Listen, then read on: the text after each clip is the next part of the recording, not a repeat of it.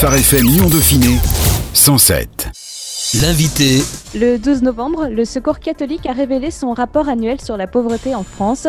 Cette année, le rapport fait un état des lieux sur le budget des ménages. Pour nous en parler aujourd'hui, Georges Bollon, président du Secours catholique du Rhône, est avec nous. Bonjour. Bonjour. Quel est le bilan dressé cette année par le rapport sur l'état de la pauvreté en France? Ce rapport euh, met l'accent cette année sur le budget des ménages et en fait sur la difficulté à des personnes que nous accueillons à boucler leur budget euh, avec une notion qui est une notion de reste pour vivre. Et en fait, que c'est impossible à vivre pour euh, la quasi-totalité, enfin c'est impossible à vivre, c'est impossible de vivre normalement correctement pour la quasi-totalité des personnes que nous recevons parce qu'il ne leur reste pas assez d'argent pour faire face aux dépenses indispensables, qui sont des dépenses soit d'alimentation, soit de santé, soit de scolarité, etc.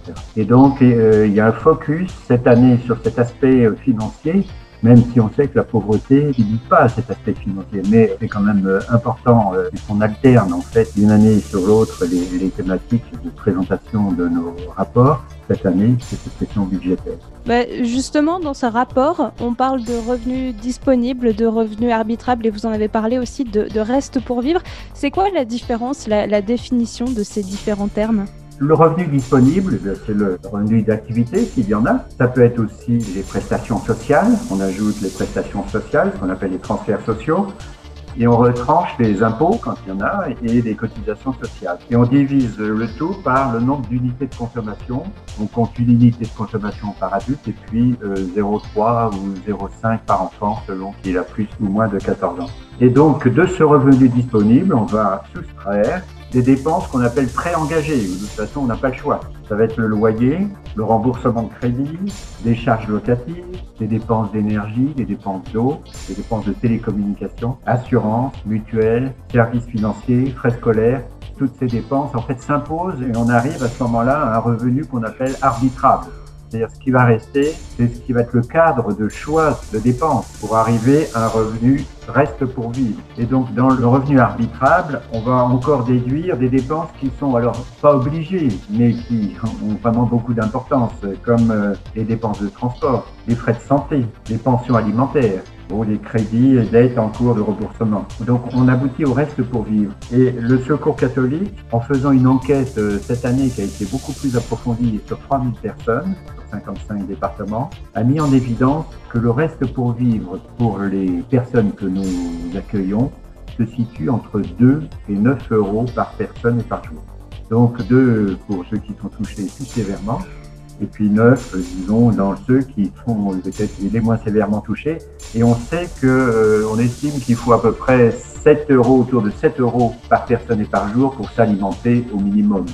Donc on voit que dans ces conditions, les personnes que nous recevons en précarité, qui sont une représentation des personnes qui sont en grande précarité souvent, doivent choisir est-ce que je dois me soigner, euh, mais si je me soigne, je vais devoir tirer sur la qualité de la nourriture. Est-ce que je fais un cadeau à mes enfants? Et à ce moment-là, je vais tirer sur la santé, etc. Donc il y a toujours, quand je choisis une dépense avec euh, si peu de ressources, je suis obligé de renoncer à une autre. Ce sont des privations quotidiennes en fait pour ces personnes. C'est vraiment un chiffre qui ressort du rapport cette année, c'est que la moitié des ménages, vous l'avez dit, euh, vit avec moins de 9 euros par jour et par euh, personne, et ce qui implique donc des choix à faire. Est-ce que on sait ce qui passe en premier pour les ménages? Là, c'est assez variable. Hein. Je pense que ça dépend si la personne est seule, si ce sont des familles avec enfants, si c'est une femme qui est seule pour tenir le ménage. Ce qu'on sait, c'est que c'est une grosse préoccupation en fait pour ces personnes et qui va occuper vraiment beaucoup euh, leur esprit toute la journée. Vraiment, c'est quelque chose qui pèse, je crois, pour les personnes en précarité. Il va falloir faire preuve d'ingéniosité. Souvent, euh, donc, ils vont c'est ce qui va amener un certain nombre de personnes, par exemple, à aller euh, dans des restaurants sociaux ou au resto du cœur, etc.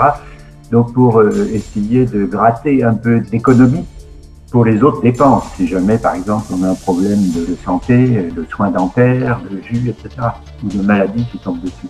Donc, il n'y a pas de règle là, il n'y a pas de point commun sur euh, c'est l'alimentation qui est privilégiée plus que la santé, plus que l'habillement, etc., ou le transport.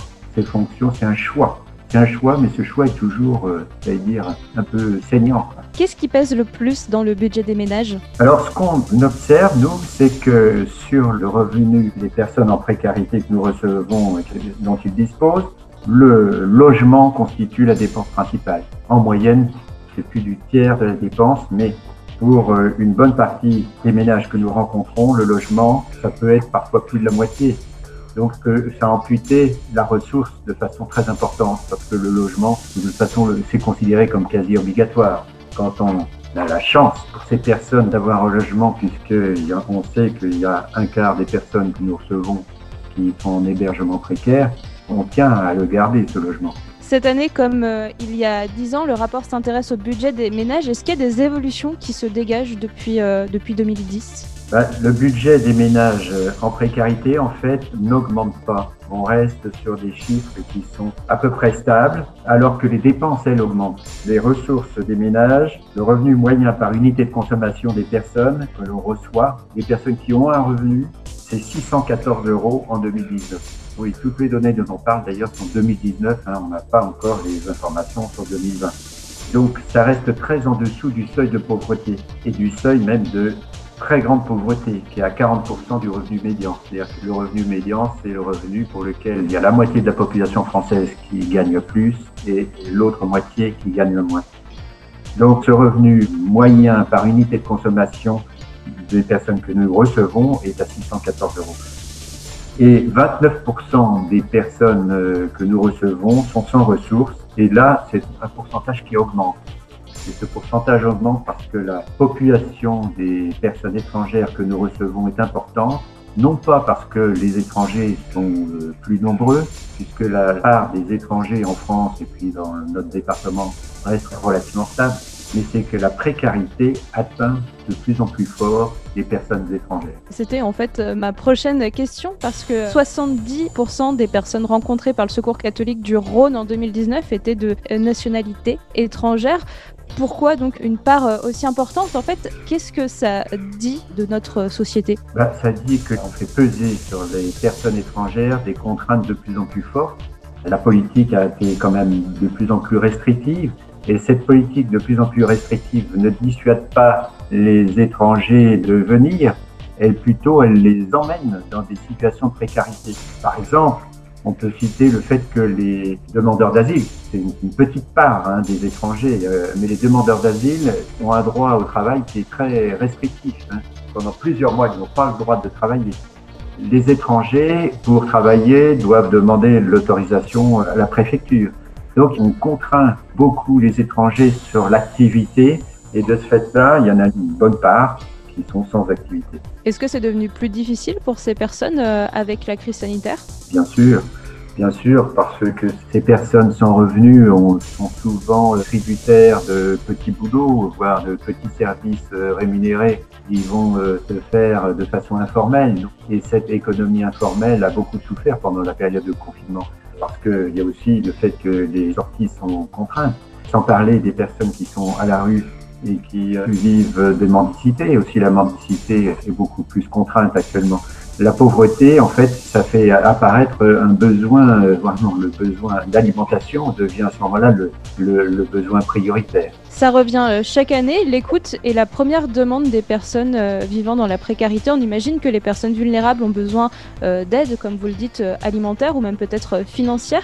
Mais pourquoi ont-elles besoin d'écoute? Vous savez, quand vous êtes en situation de détresse, la première chose que vous attendez, c'est de poser votre fardeau poser son fardeau, c'est avoir une oreille bienveillante qui va essayer d'entendre et de comprendre la situation des personnes qui vivent des difficultés. Et pourquoi? Parce que c'est une façon aussi de comprendre notre société. Elles ont une parole à dire sur notre société, ces personnes qui vivent des difficultés. Et si on ne les écoute pas, on va rentrer dans des jugements et des préjugés, bien sûr. Des préjugés du type, bah, les pauvres euh, se débrouillent pas, si vraiment ils voulaient, ils seraient pas pour. Pour comprendre la situation des personnes en précarité, qu'est-ce qu'elles ont vécu, la première chose nécessaire, c'est l'écoute. Alors bien sûr, ça n'empêche pas qu'il y aura souvent un besoin d'aide financière. Mais l'aide financière sans écoute, c'est vraiment euh, quelque chose qui maintient les personnes en précarité dans l'humiliation, j'allais dire, le, mépris. L'écoute, c'est ce qui va permettre à la personne de dire ce qu'elle vit, donc de faire part de son expérience. Souvent, euh, c'est difficile et donc faire preuve de, comme je disais, d'ingéniosité hein, quand on vit dans la précarité. Elles sont témoins aussi de choses qui sont importantes à savoir, importantes à connaître. Et donc, on peut être ensuite avec ces personnes euh, les accompagner pour qu'elles puissent lire ça peut-être de façon plus euh, collective avec d'autres personnes qui vivent des mêmes difficultés. Avec cette année marquée par la distanciation sociale et physique, est-ce que la demande d'écoute s'est accrue? La demande d'écoute est toujours un peu la même. Hein. C'est toujours cité en premier. Toujours cité en premier par euh, environ 60-60% des personnes que nous accueillons. Donc ça, c'est, j'allais dire, mais c'est humain. C'est pourquoi? C'est parce que ben, les personnes en précarité, ce sont des personnes comme vous et moi, hein, c'est des personnes pour lesquelles la relation va compter. Or, quand on vit euh, dans des situations difficiles, souvent, euh, il y a une tendance à l'isolement. Et donc, c'est pour euh, lutter contre cet isolement qu'il y a un désir d'écoute, un désir de parler, un désir de faire savoir ce que l'on vit. C'est essentiel. Est-ce que c'est devenu plus difficile avec le confinement, l'écoute? Alors, pendant la période de confinement, c'est plus difficile, effectivement, puisque les déplacements sont plus difficiles. Les personnes en précarité peuvent hésiter à se déplacer, même s'il y a des consignes de bienveillance hein, qui sont données par la préfecture auprès des policiers pour les personnes en précarité. Et donc, pour joindre nos accueils. Nos accueils sont ouverts, mais il peut y avoir euh, dans certaines équipes des accueils téléphoniques. Bon, c'est pas tout à fait pareil un accueil téléphonique qu'un accueil avec un café autour d'une table et où on peut se poser. Hein. Donc, c'est vrai que c'est un petit peu différent. Donc euh, oui, la période actuelle est un peu plus contrainte, même si on essaye de limiter ces contraintes en maintenant autant que possible des accueils euh, physiques, si possible sur rendez-vous, puisque il faut éviter d'être trop nombreux dans nos locaux. Est-ce que le profil des personnes qui vous contactent a changé depuis le premier confinement, peut-être aussi depuis le déconfinement? Non, le profil c'est assez partagé avec une majorité peut-être de personnes seules, mais disons qu'il y a un partage entre personnes seules, personnes, familles monoparentales, donc aussi personnes seules, familles monoparentales, des hommes seuls et puis des familles euh, couples avec enfants. Et là, il n'y a pas euh, d'évolution nette, et on peut dire que c'est relativement réparti avec un pointage, on peut dire, des personnes seules qui, en fait, est relatif au fait que l'on accueille pas mal de personnes étrangères, des hommes seuls qui viennent nous voir. Cette année 2020 a aussi été marquée par de nombreux élans de solidarité. Est-ce que cette année a fait naître de nouvelles formes d'engagement? Ah oui, ça oui, oui, oui, oui, oui. Euh, on a eu beaucoup de sollicitations, d'ailleurs pas toujours facile lors du premier confinement à répondre parce que comme on était nous-mêmes en phase de réorganisation et il fallait en même temps accueillir des bonnes volontés et qui ont été nombreuses en disant mais voilà je suis disponible du fait du confinement et donc qu'est-ce que je peux faire? Et ça c'est des contacts extrêmement sympathiques que nous avons eus avec les candidats bénévoles. Et même si on n'a pas pu toujours offrir une possibilité d'activité immédiate on a gardé le lien de manière à voir si ça peut être un engagement qui peut être plus euh, dans la durée. Il y a eu de nouveaux contacts euh, qui ont été euh, provoqués par cette situation. On sent qu'il y a quand même le désir de solidarité hein, qui existe dans notre société. C'est quand même positif très positif même. Vous l'avez précisé tout à l'heure, le rapport de cette année ne tient compte que des chiffres de 2019, donc pas encore ceux euh, de 2020. D'ailleurs, le Secours catholique euh, alerte, la France va dépasser les 10 millions de pauvres en 2020. Est-ce que vous avez des craintes pour les plus vulnérables pour cette année à venir? Ben Oui, c'est déjà le cas. On peut dire que c'est déjà le cas. On a rencontré le président de la métropole de Lyon il y a quelques temps. Il nous a dit que le nombre de RSA est passé pendant la période de confinement de 30 000 à 43 000.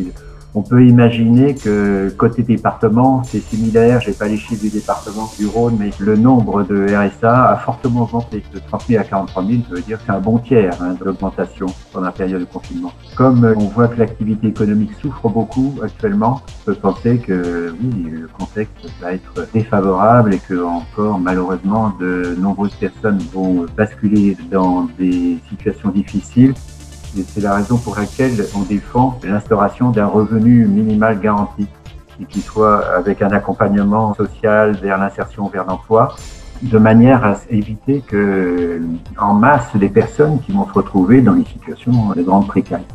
On parlait de RSA, justement. Les jeunes de moins de 25 ans n'y sont pas euh, éligibles. Est-ce que vous avez plus de craintes pour les jeunes? Oui, bien sûr. Les jeunes sont très touchés par la situation actuelle, hein, et on le sait. Il y a les jeunes étudiants pour lesquels euh, les jobs d'étudiants ont été fortement diminués par la situation. Nous sommes en discussion et en tout cas, ça fait partie des engagements, euh, ça peut faire partie des engagements des élus de mettre en place, même si l'État ne le met pas en place actuellement, le RSA jeune.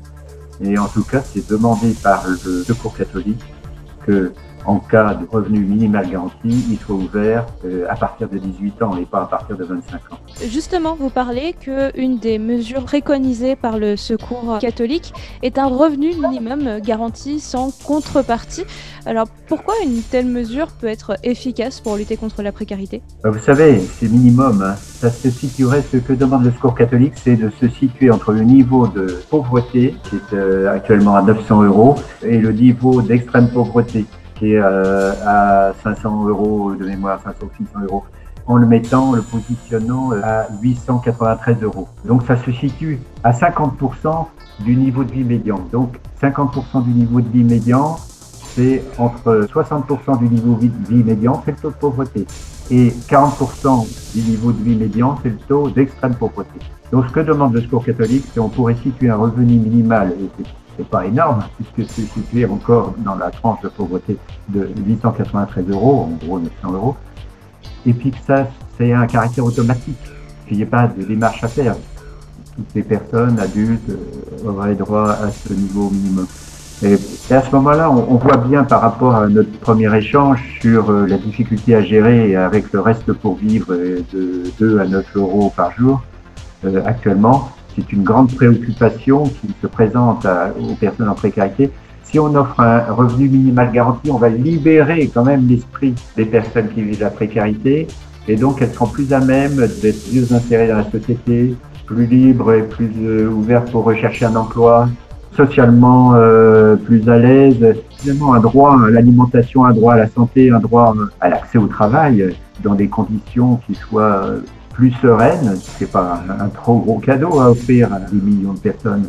Je pense que toute la société française en sera bénéficiaire à partir du moment où les personnes vivent plus euh, dans le bien-être, toute la société est dans le bien-être. Dans le Rhône et la métropole de Lyon, quelles seraient les mesures à mettre en place selon vous?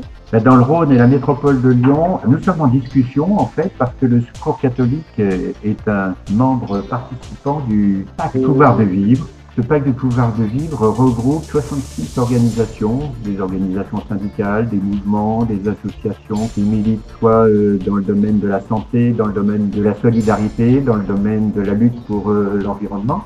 Et donc, on est en relation avec euh, les pouvoirs publics et les élus pour leur présenter ces propositions. C'est quand même assez remarquable qu'on se soit mis d'accord entre des organisations assez diverses pour une soixantaine de propositions communes. En fait, on s'est mis d'accord pour l'après, en fait, l'après-confinement.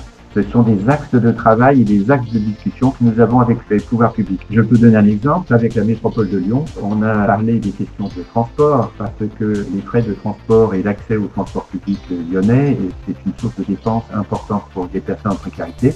La nouvelle équipe métropolitaine a pris l'engagement de mettre en place une gratuité pour les bénéficiaires des minima sociaux à partir de janvier. Donc, c'est une mesure qui est très importante. On l'aura mise en avant et qu'elle est acceptée par la nouvelle équipe. C'est bien. On intervient aussi, on demande à ce qu'il y ait un très gros effort sur le logement et le logement très social. Donc là, c'est une affaire plus compliquée. Mais il semble que la métropole soit impliquée pour travailler ce sujet. On va rentrer en relation avec le département du Rhône pour voir quelles vont être les possibilités sur ces différents thèmes, parce que le transport dans les zones rurales, c'est aussi une question. Il y a eu un moment du transport à la demande, mais ce transport à la demande a été supprimé, euh, reporté sur les communautés de communes, il reste encore assez embryonnaire. Il y a de grosses difficultés de déplacement dans les zones rurales du Beaujolais ou des Monts du. Voilà, il y a donc des thèmes sur ces différents thèmes et d'autres on se met en partenariat avec les d'autres associations pour porter nos propositions en commun qui leur donnent plus de force. Vous parliez des mesures euh, prises par la métropole de Lyon. En septembre dernier, Bruno Bernard a annoncé vouloir étendre le dispositif Territoire zéro chômeur longue durée qui tend test à Villeurbanne. Est-ce que ce genre de dispositif est suffisant selon vous? Alors suffisant, euh, probablement pas, parce que c'est quelque chose qui est assez long à monter, ça demande beaucoup d'énergie. Il, y a actuellement un territoire euh, zéro chômeur longue durée dans le Rhône qui est à Villeurbanne, quartier Saint-Jean.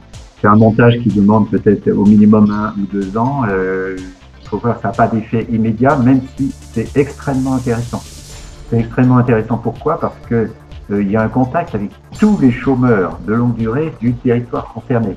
On va regarder avec ces personnes qu'est-ce qu'elles savent faire et qu'est-ce qu'elles veulent faire. Et ensuite, on met en relation ça avec les besoins non pourvus de la collectivité ou de certains organismes. Et puis, on va essayer, et donc c'est ce qui se fait actuellement à Villeurbanne Saint-Jean, de proposer des services. Sur, euh, je crois, environ 300 euh, chômeurs longue durée du territoire Villeurbanne Saint-Jean, il y a déjà plus de 80 contrats qui ont été signés et donc 80 euh, personnes qui ont pu retrouver un emploi et c'est pas simplement retrouver un emploi. On voit bien quand on discute avec ces personnes que c'est retrouver de la dignité, c'est retrouver du plaisir de vivre, de la relation sociale, etc. Bon, donc on se réjouit que la métropole ait envie de développer cette action. C'est probablement pas la seule. Il faut aussi euh, activer euh, les, les, dispositifs d'insertion. Il faut imaginer euh, un accompagnement social des personnes qui sont en situation de chômage soit beaucoup plus performant. Puis euh, oui, euh, imaginez aussi, imaginez euh, un peu comme les territoires zéro chômeur, des solutions qui soient très locales. Je pense que tout ne viendra peut-être pas du national ou peut-être même pas du métropolitain, mais peut-être de, de territoires beaucoup plus locaux. Pour finir peut-être sur une note plus positive, cette année le Secours catholique du Rhône s'est laissé rêver pour 2025. Est-ce que vous pouvez nous en dire un peu plus? Oui, alors euh, donc là c'est en interne, euh, on essaye de se projeter dans l'avenir. Et donc, on bâtit notre projet de délégation pour les cinq années à venir, c'est-à-dire ça va être de 2021 à 2025. Et pour cela, on a proposé à toutes nos équipes de rêver. Et alors, quand on dit les équipes, c'est à la fois des personnes euh, bénévoles, hein, mais aussi les personnes que nous accueillons, que nous mettons dans le coup, parce que là aussi, hein, je reviens un peu sur ce qu'on a dit, euh, c'est très intéressant d'entendre aussi leurs rêves à elles. On a mis ensemble tous ces rêves pour essayer de bâtir quelque chose qui réponde à une, une attente, un besoin. Et on est en phase d'analyse de ces rêves, de voir comment on peut les mettre en place, les organiser, les rendre opérationnels. Donc euh, là, on est à mi-chemin en fait de la définition de ce projet de délégation on a déjà des actes de travail. Merci beaucoup, Georges Bollon. On rappelle que vous êtes le président du Secours euh, catholique du Rhône. Merci. Merci aussi. Au revoir. Phare FM Lyon Dauphiné. 107 107